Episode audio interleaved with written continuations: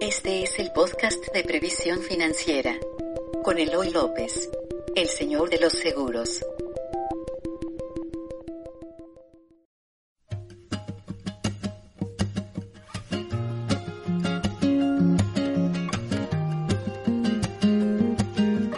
Hola, bienvenidos a un capítulo más de Vitalis Podcast, un capítulo especial porque lo que quiero ahora es transmitirte a ti que me escuchas y que tienes una póliza de gastos médicos la tranquilidad de que el famoso COVID-19 está cubierto por tu póliza. Ya en una entrevista de MBS Multivisión expliqué las razones por las que sí estaría cubierto y cuáles son las aseguradoras que sí lo tienen cubierto, que son prácticamente todas. Y hoy además invité a una especialista en seguros y especialista en medicina, la doctora Joana Díaz, mejor conocida como la Doc de los Seguros. Doctora, bienvenida, ¿cómo estás? Hola, muy bien, Eloy. Bien, bien, bien. ¿Y tú? Bien, pues yo de vacaciones en Nueva York, e interrumpiéndolas un poquito porque este tema es muy importante. Eh, yo estoy en Nueva York, tú estás en Tampico, ¿cierto? Correcto, estoy en Tampico, Tamaulipas. Qué bueno, y estamos grabando este podcast para que la gente que nos escucha tenga tranquilidad y no caiga en pánico, ¿cierto? Es correcto. Esa es la, la, la parte fundamental de todo esto. De todo esto. Oye, doctora, explícanos, ¿tú quién eres y qué haces? Quiero que la gente te conozca. Bueno, la DOC de los seguros surge eh, en el 2017 cuando salgo de una compañía de seguros muy, muy grande Ahí era médico dictaminador y coordinador durante tres años y pues obviamente aprendí muy bien el, el oficio del médico dictaminador.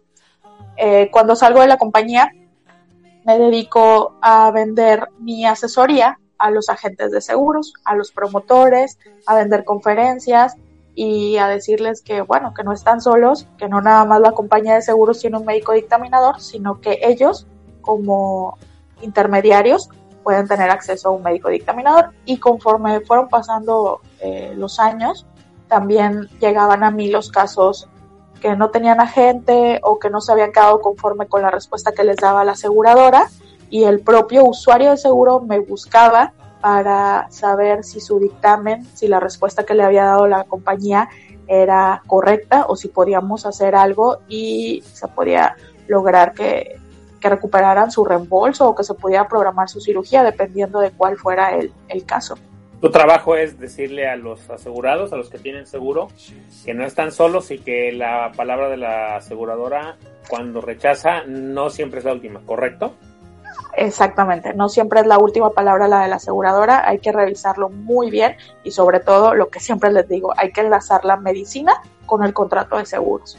Exacto, y eso lo haces muy bien, ¿no? Sí.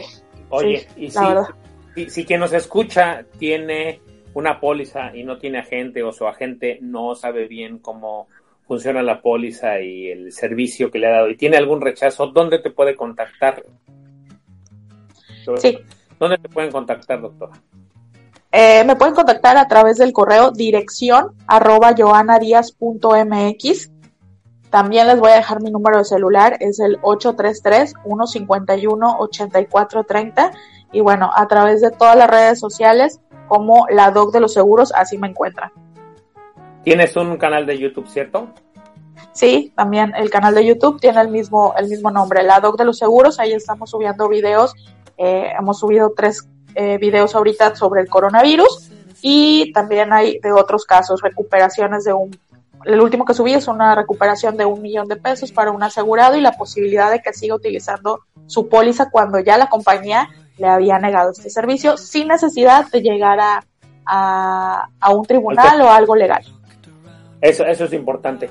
Eso lo vamos a ver al final, antes de que no me dejes que se acabe el podcast sin que nos cuentes ese caso rápidamente. Pero ahora vamos a entrar al tema que nos trae, que es el coronavirus. ¿Qué opinas de todo el caos que se está generando eh, o de toda la incertidumbre que se está generando alrededor de que si las pólizas cubren o no coronavirus. Cuéntanos, ¿cuál es tu opinión?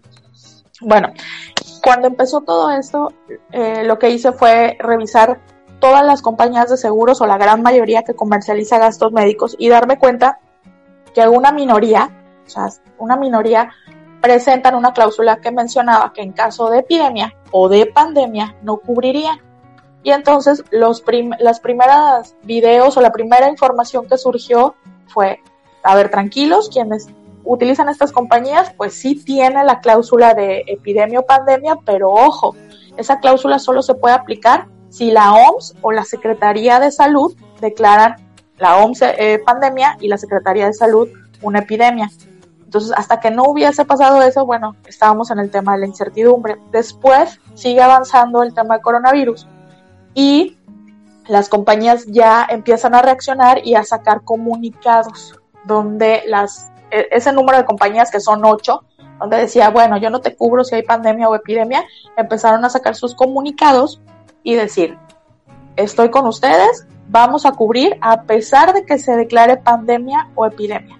Y aquí hago un, un paréntesis, siempre les digo que un comunicado pues no puede sustituir las condiciones generales, pero en este caso esos comunicados que venían por parte de las compañías nos sirven muchísimo. El día de mañana es obvio que todas van a, proceder. Quienes sacaron los comunicados son muy pocas las que han seguido en la postura de no pagar en caso de epidemia o de pandemia, pero quienes ya tienen un comunicado de que sí cubren, pues no hay de qué preocuparnos. Eso es, eso es importante. Ya lo habíamos dicho en varios, en varias cosas. Hoy lo reafirma aquí la doctora Joana. Entonces, prácticamente podemos seguir diciendo que aunque la OMS, que es la Organización Mundial de la Salud, ya lo declaró, ni siquiera usó la palabra pandemia, ¿cierto? Cierto. Cierto. Entonces, bueno, yo estoy en Nueva York. En Nueva York ha habido dos, dos mil casos al día de hoy. Hoy el gobernador dijo que de todos los estados en Estados Unidos, Nueva York es el que más casos ha presentado, 2000. Entonces, y hay apenas 12 personas. Cuando digo apenas, es porque no es que quiera minimizar el tema. El tema es mundial, pero quiero que lleguemos a un, a un tema medular, doctora, que hablamos tú y yo antes de empezar a grabar. ¿Cuál es el costo de atenderse un coronavirus? O sea, vamos a entrar al tema. Es más, vamos a dejarle de llamar coronavirus, vamos a llamarle... Vale ¿Cuáles serían los costos de atender un COVID-19? Eso también es importante que la gente lo sepa, porque va a abonar a que estén tranquilos, ¿cierto? Así es, así es. Pero antes de, que pasemos a eso, nada más quiero hacerles un comentario. Acordarnos que el tema del COVID-19 es el 80% de los casos van a presentar nula sintomatología, o sea, casi no tendrán sintomatología, o serán portadores y no tendrán ningún síntoma. Después, el 20% restante presentará un cuadro grave y, mm, la verdad, un número muy pequeño eh, tal vez el 2 al 5% presentarán un cuadro intenso de neumonía que necesitará apoyo ventilatorio.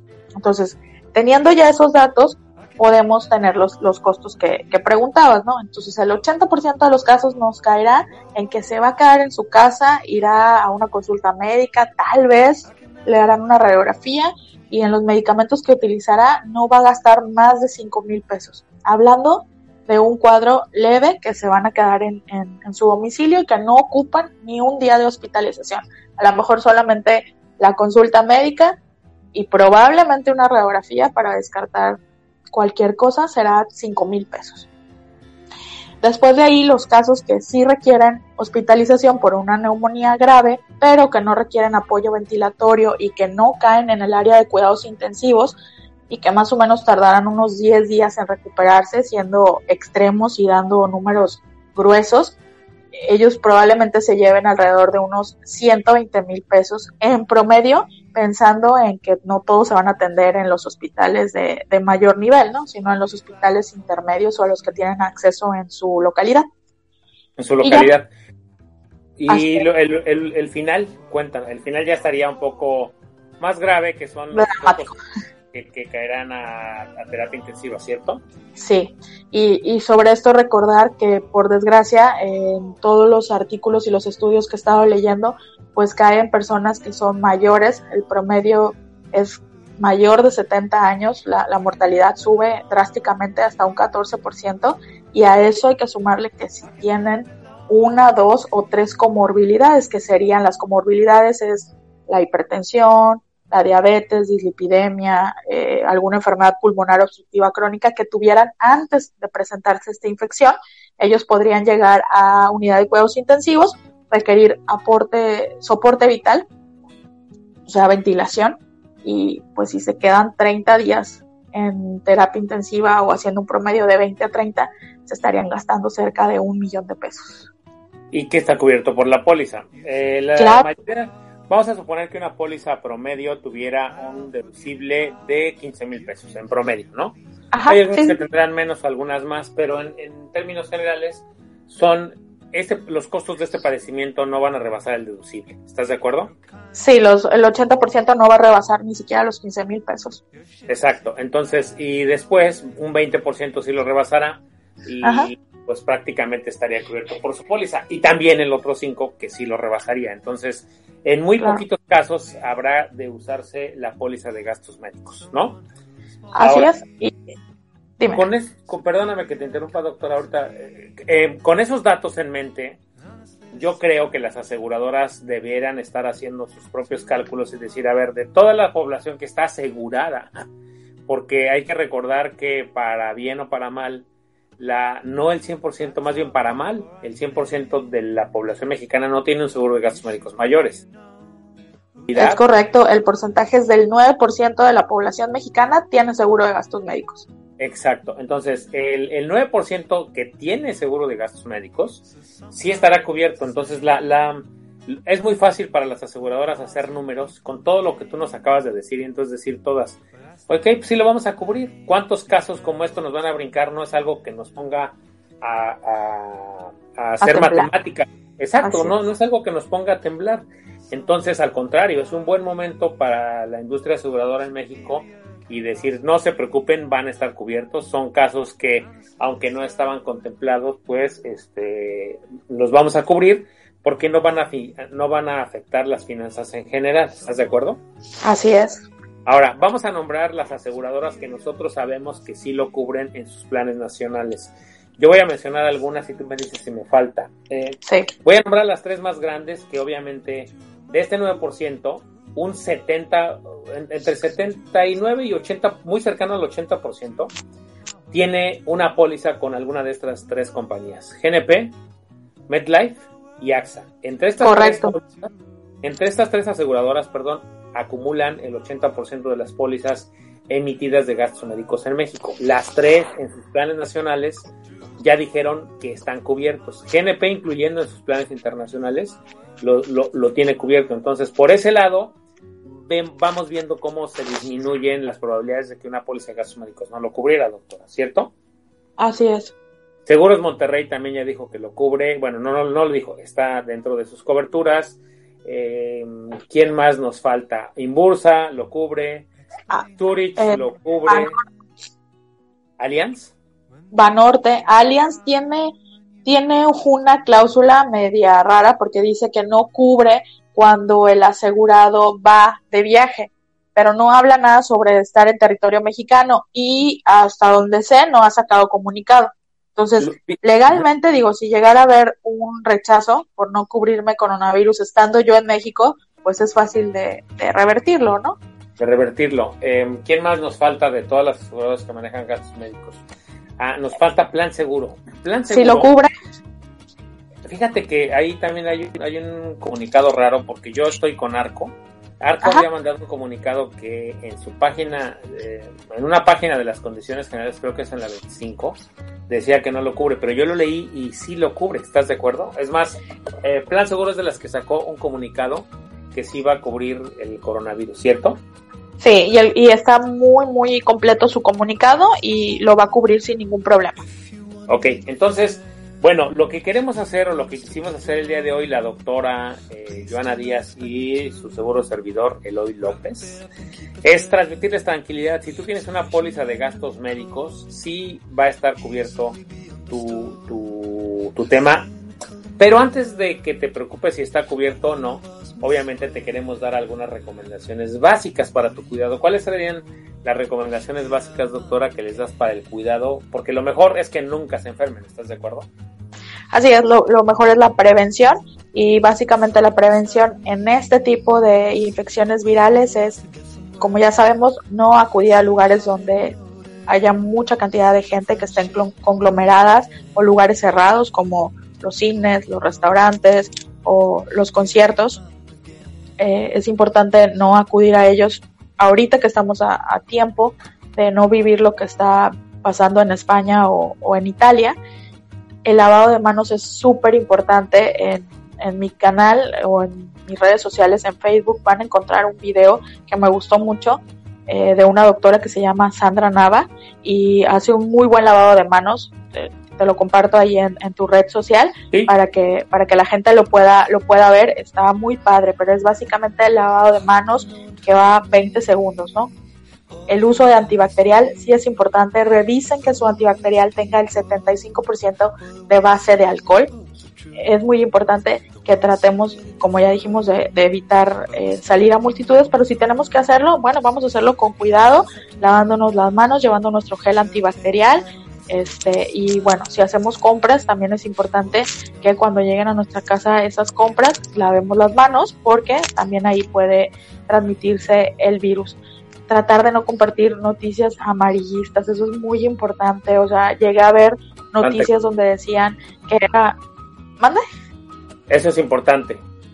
Sí, llegué a ver noticias donde hacían comentarios de que era una mutación de un, de un murciélago con una víbora y, o sea, ese tipo de noticias ni nos ayudan ni nos van a, a hacer algo favorable para la gente, porque hay mucha gente, como tú sabes, ya de, de, edad un poco avanzada que tiene acceso a Internet y que a veces no se da la tarea de investigar y se quedan con este miedo. Entonces, la verdad es que ya pasamos por esto en el 2000, en el 2009 con la influenza H1N1. Sí, allá en México. sí, en México. Te comento que en ese tiempo era interna de, pregrado, estaba haciendo mi internado en el Seguro Social y fue una de las infectadas por influenza H1N1. O sea, ya, ya lo viviste. Sí, ya, ya, ya lo viví estando como, como médico eh, encargado de, de, urgencias, estaba ahí, estaba con, con mis adscritos y obviamente nos llegaban todas las personas enfermas en ese momento, había que hacer un triage y saber si era influenza o si se trataba de una faringitis viral o por cualquier otra entidad que no fuera H1N1 y pues bueno, en ese, en ese inter enfermé por estar en contacto con todos los, los pacientes. Si te sientes como un resfriado muy fuerte, estuve incapacitada siete días, por, obviamente para no contagiar, pero deben de saber que en mi casa nadie se contagió. O sea, todo el mundo utilizaba su, traían el Lysol, eh, se lavaba las manos, utilizaban antibacterial y nadie en mi casa se contagió con la influenza H1N1, solamente yo que estaba como, como médico en, en un hospital del Seguro Social. Tú no contagiaste a nadie, afortunadamente. No, afortunadamente no contagié. Oye, ¿qué dije? Ahorita usaste una palabra en francés, triage. ¿Qué es eso? triage. Ok. Eh, esa palabra la utilizamos los médicos cuando llegan a urgencias. En el servicio de urgencias llega un montón de personas. Entonces el triage es seleccionar quién es el grave, quién es el que puede esperar tanto tiempo y quién es el que de plano, señor, váyase a su casa porque solo tiene gripa y ahorita estamos saturados con infartos, con traumatismos cráneoencefálicos, cosas graves que ameritan nuestra atención y que usted ahorita trae una gripa que ya la trae desde hace tres días, vaya a su unidad médica familiar, no lo podemos atender en urgencia. es seleccionar quién es el paciente grave. Oye, eso que esa pregunta no parecía irrelevante, pero fue muy importante, ¿estás de acuerdo? O sea, hay protocolos médicos que ayudan a detectar exactamente eso y que en momentos como ahora son más importantes que nunca. Yo en la mañana estaba escuchando las noticias, bueno, viendo las noticias del gobernador de Nueva York. Todos los días están eh, sacando eh, en la mañana, en la tarde y en la noche el gobernador y el alcalde de Nueva York están sacando información importante. Pero me llamó mucho la atención que el gobernador Cuomo, se apellida Cuomo, eh, decía que Nueva York está luchando hoy contra dos fuerzas. Una de ellas es un virus dice, y la otra es el miedo. Contra el virus sabemos más o menos cómo atacarlo, dice, pero el miedo, lo que más me preocupa es cómo atacar el miedo y el pánico, porque eso puede hacer que las personas tomen decisiones incorrectas. Ahorita hablaste de las personas mayores o las personas que viven solas. Entonces él decía, hoy mi mayor preocupación es cómo atacar el miedo y el pánico. Él dio números específicos, los pueden ver en mi en Facebook, los puse, no sé si los viste, doctora. Eh, me pareció súper interesante la conferencia Yo no veo noticias, para quien no sepa, yo no veo noticias hace más de 30 años. Ahora decidí ver la conferencia en la mañana, a dos cuadras de donde yo estoy, es donde ellos eh, sesionan para la conferencia.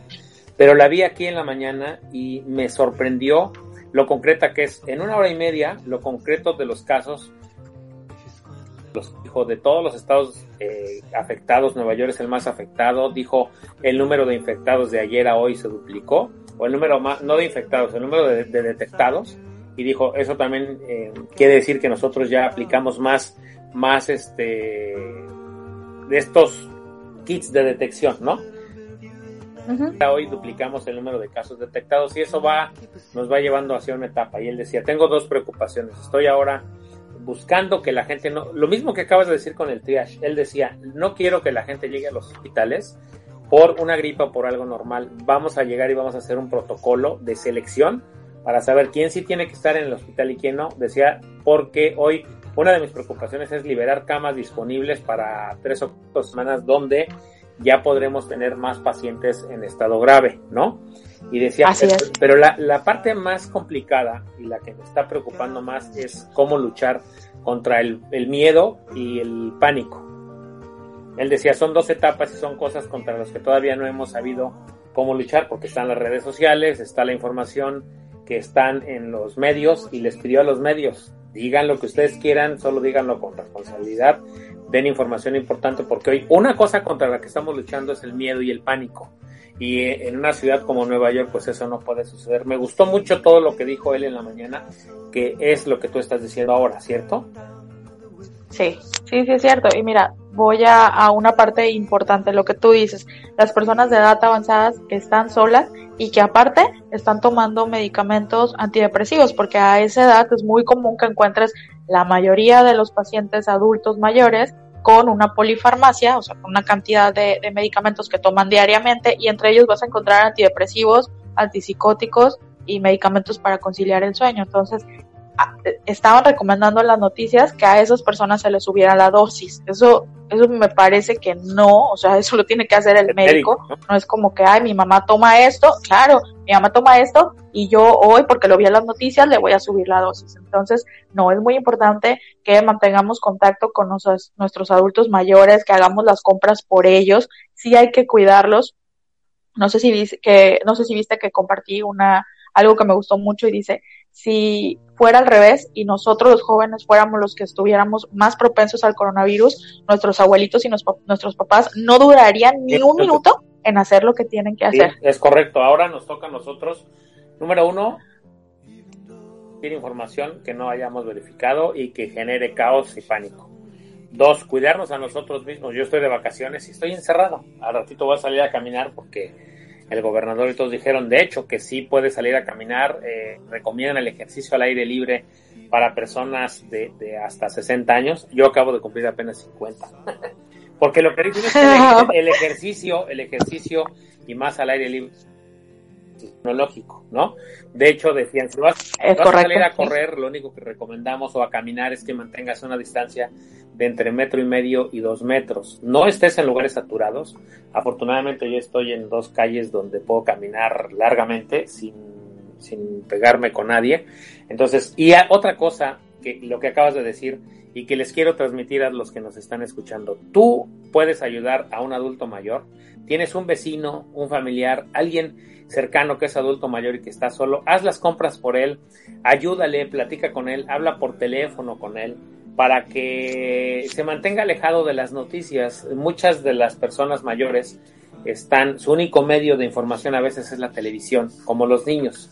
Entonces mi mamá tiene 89 años, ya, ya casi no ve televisión, pero el año pasado todavía veía mucha televisión.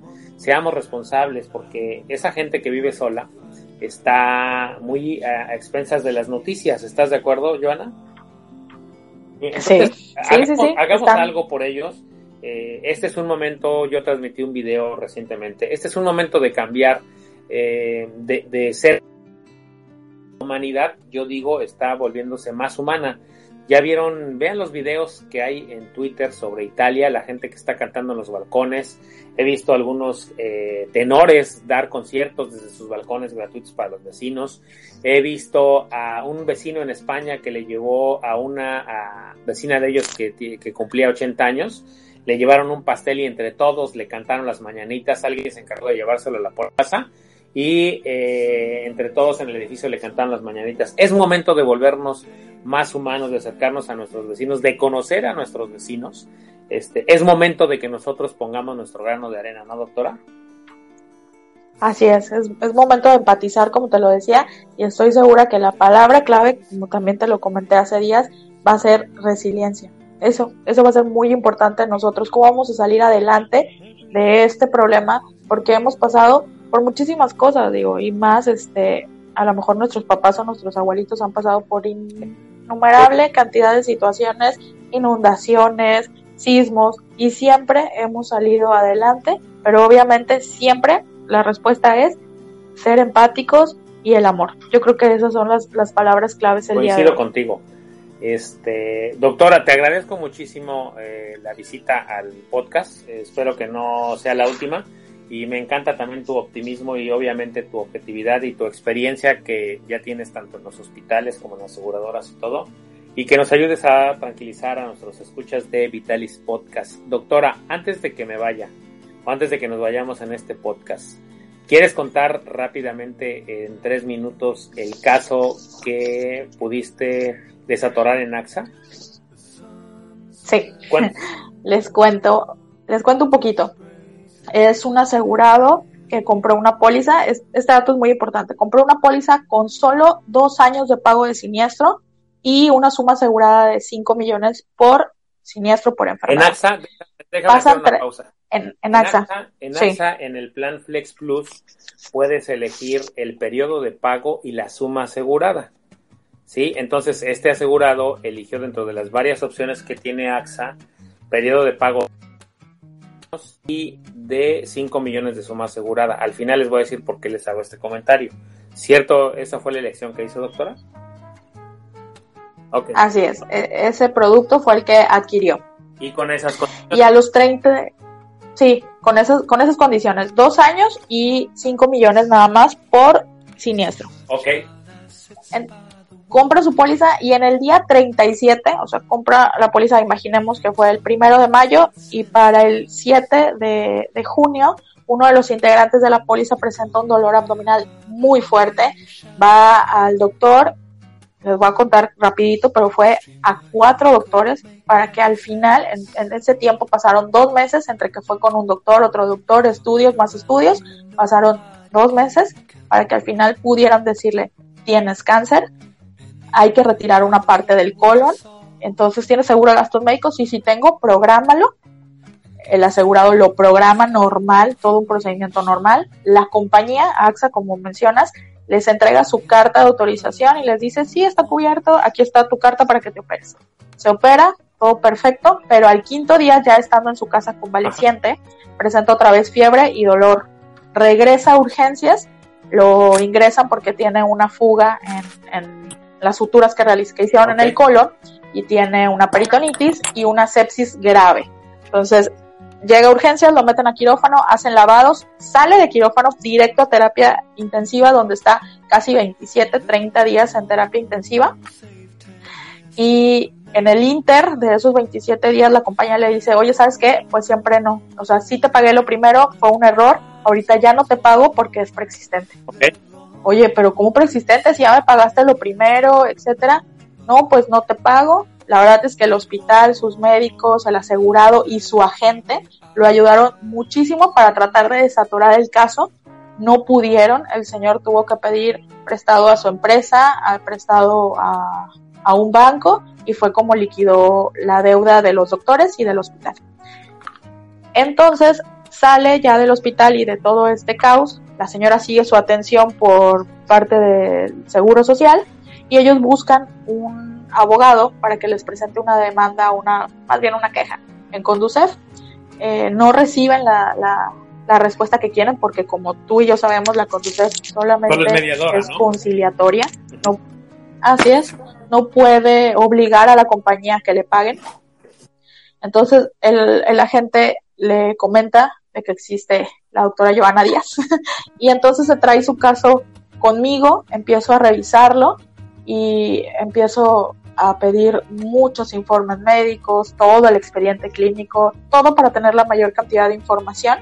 Y al final, pues la palabra preexistente, como se los comentaba ayer también en un video de, mis redes sociales, la palabra preexistente es cuando ya hay un diagnóstico en un, en un, en un expediente clínico, que haya gastos que el asegurado pudo haber hecho tanto en diagnóstico o tratamiento para una enfermedad o que haya un o que tú lo hayas declarado al momento de la compra. Y esta ninguna tres cosas había pasado, o sea, ella empezó al día 37 con un dolor de estómago, pero ella no sabía que tenía cáncer. Y si hubiera sabido que tenía cáncer, ¿tú crees que hubieran comprado un seguro con solo dos años de pago de siniestro cuando sabemos que los cánceres llevan 5, 6, 7, hasta 10 años de, tratamiento? Entonces esa era una de las cosas que, me daba. Voy a hacer una pausa, doctora para que quienes nos escuchan sepan, los seguros funcionan. La industria aseguradora mexicana funciona y tiene los, los, los, lineamientos, o vamos a decir, los mecanismos para hacer que funcione.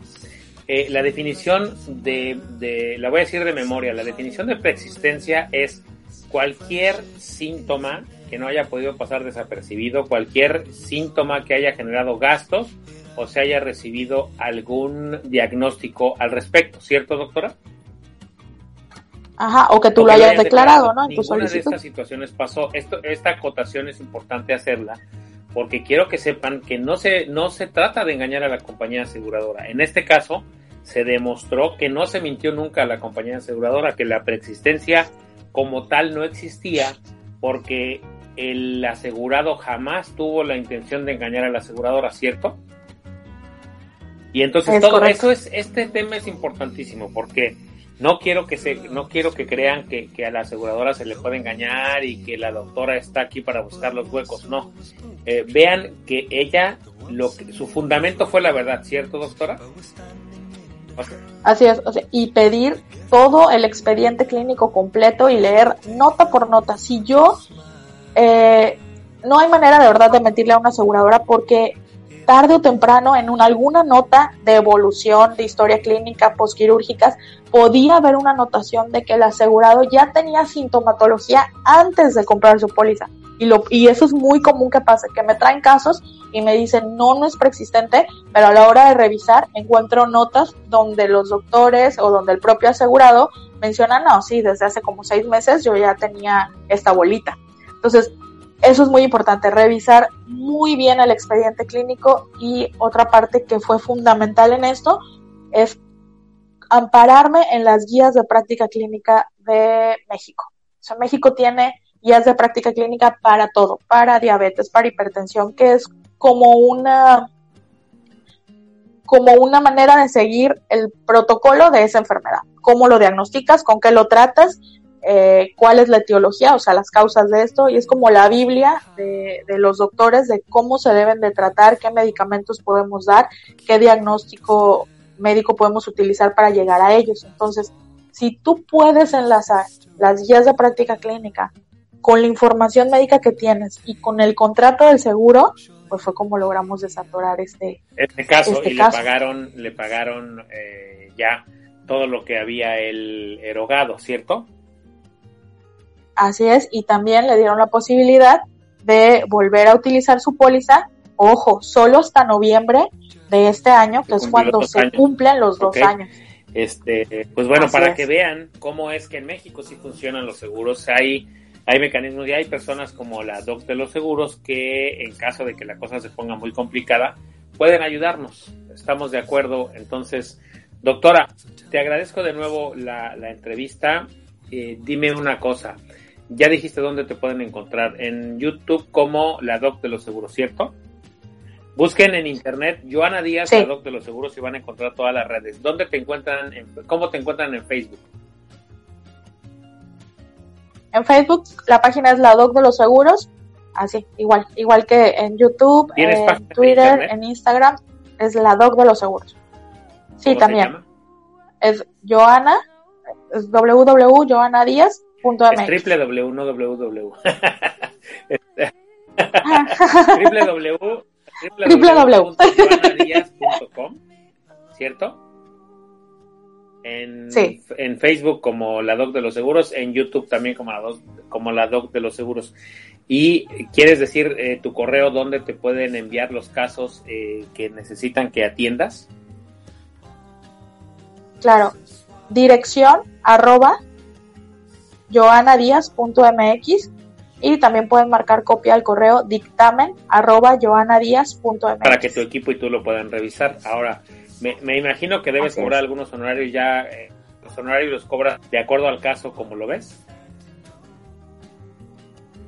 Eh, no, se cobra un, un honorario por revisar y por decirte qué puede pasar con tu caso, cuáles son las alternativas y si tenemos eh, manera de recuperar porque tu caso sea procedente, ya nos ponemos de acuerdo con los usuarios para firmar un pequeño contratito, eh, porque sí me, me interesa mucho el tema de que ellos me están Informa- compartiendo la, la verdad Sí. de, de sus casos.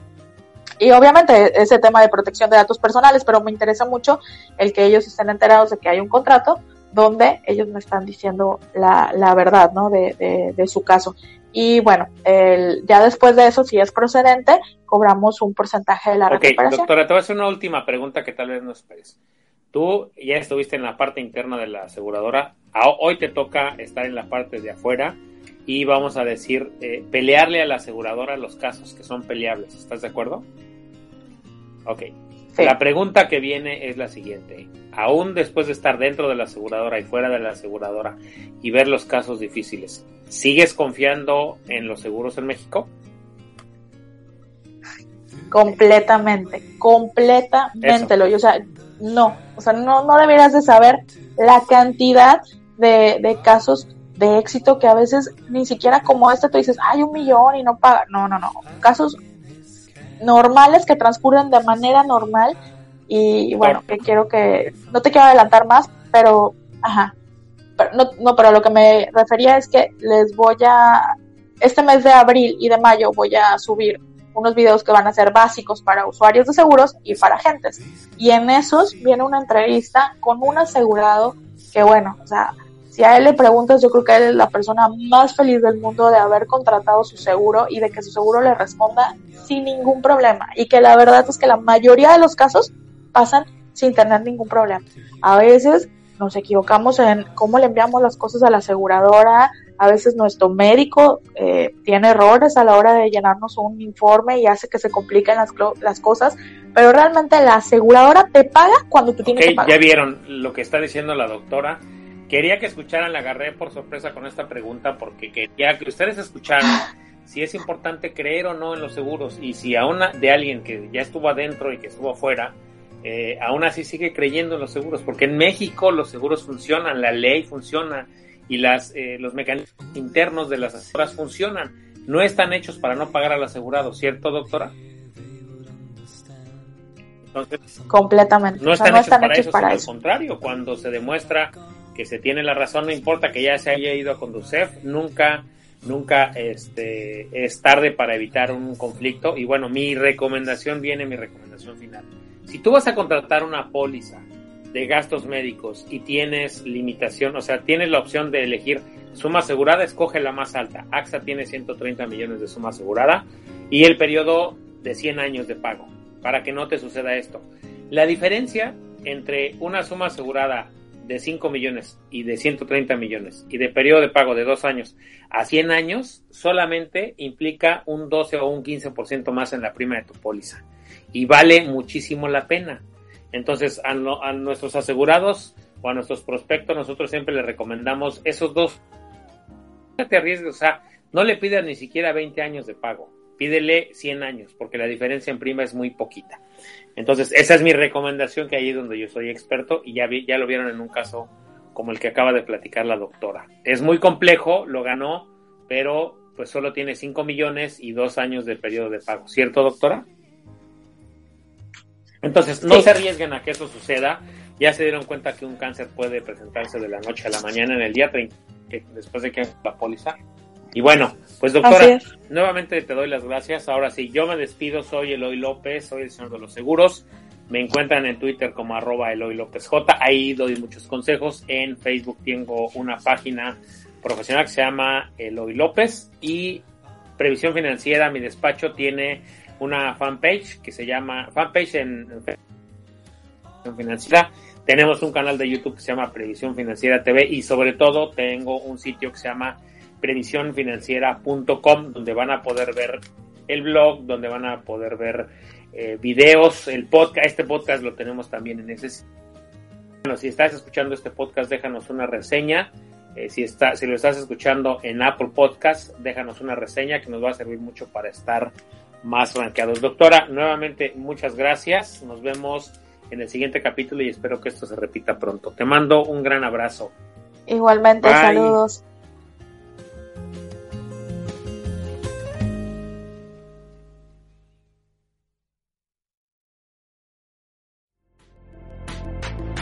Por escuchar el podcast de Previsión Financiera con Eloy López, el señor de los seguros. Síguenos en iTunes, iVoox, redes sociales o en previsiónfinanciera.com.